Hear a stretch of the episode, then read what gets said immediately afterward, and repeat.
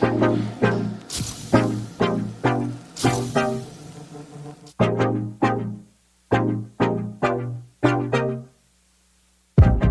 大家好，我是叉叉 Y，欢迎来到叉叉 Y 跟你看电影，让你看电影更有梗。今天来评论电影是《蓝波最后一滴血》，是的，是真的最后一滴血了。看完之后的心情呢，非常的复杂。一方面是看到这个从小看到大的悲剧英雄人物故事有了一个相当不错的结局，非常的感动。另外一方面呢，是感慨这种直接和单纯的动作电影，如今呢难以再现九零年代那个动作片烂伤的风潮。蓝波最后一滴血，清楚告诉了我们有关蓝波这个角色想要回家找到家的归属感。但他就是一个这么单纯，而且完完全全纯粹的好人啊！我觉得如果这部片啊在二十年前上映，肯定会再次的创造席维斯·史特龙的流行风潮。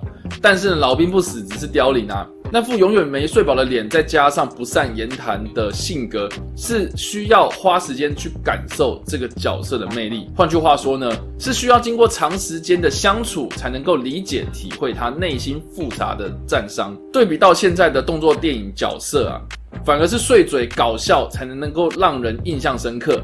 兰波作为一个经典的角色，其实就是象征着一个时代的产物。一个不合时宜的英雄。回想起第一滴血的故事核心，它主要是在探讨越战老兵归乡却在国内受到歧视的诡异风气。战士想要回家，却在回家之后找不到家的感觉。纵使呢被国家训练成一个杀人机器，那又如何呢？他们呢也只是被利用完，当做是消耗品罢了。所以我们就继续接着收看《浴血任务》The Expendable 吧。兰波最后一滴血确实找回了第一集创作的初衷，将故事的核心回归到探讨兰波这个代表着上世代的美国军人模板如何找到自己生命的价值与意义。而纵观过去四集的兰波电影啊，取名叫做《第一滴血》，其实不是没有原因的，是因为当初我们流了第一滴的血，势必会在战士的内心造成不可磨灭而且不能回头的影响。兰波擅长战斗，但是他为谁而战？为何而战？都是过去系列作品想要探讨的重点。至于那些拿着 M 六十扫射啦，或者骑马丢掷汽油弹的经典场面。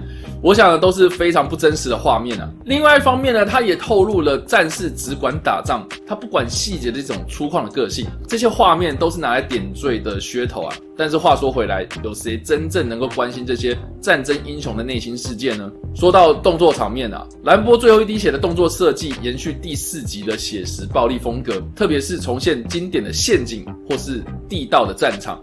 肯定会让老影迷相当的感动，因为这个就是兰波最擅长的事情啊。反而在这个时刻里，他发挥了国家教导他最会做的事情。至于电影前半部花了相当大的篇幅在描述他的养女遭遇到墨西哥人蛇集团发生的冲突的过程，剧本上确实较为单调而且直接。但是换个角度来思考。因为他就是兰波啊，他就是一个思考单纯、不想废话的好人啊。不论如何，我能够理解到为什么这部片在外媒的评价偏差。因为时代在改变，这种非黑即白的道德观在当今呼吁族群融合，特别是呢，本片触及到相当敏感的美墨问题，主流思想上确实已经无法造成现象级的讨论。但是就我而言呐，兰波最后一滴血的观影族群非常的明确。听到非常经典的音乐旋律啦，看到那把经典的兰波刀或是弓箭呐，相信呢都是会让老影迷内心澎湃而且非常感动的地方。但是他一方面锁定在过去和兰波一同长大的老影迷们，为这个战争英雄的故事画下一个完美的句点之外呢，另一方面也想要告诉年轻的一辈这些观众族群来说啊，老英雄啊已经服老了。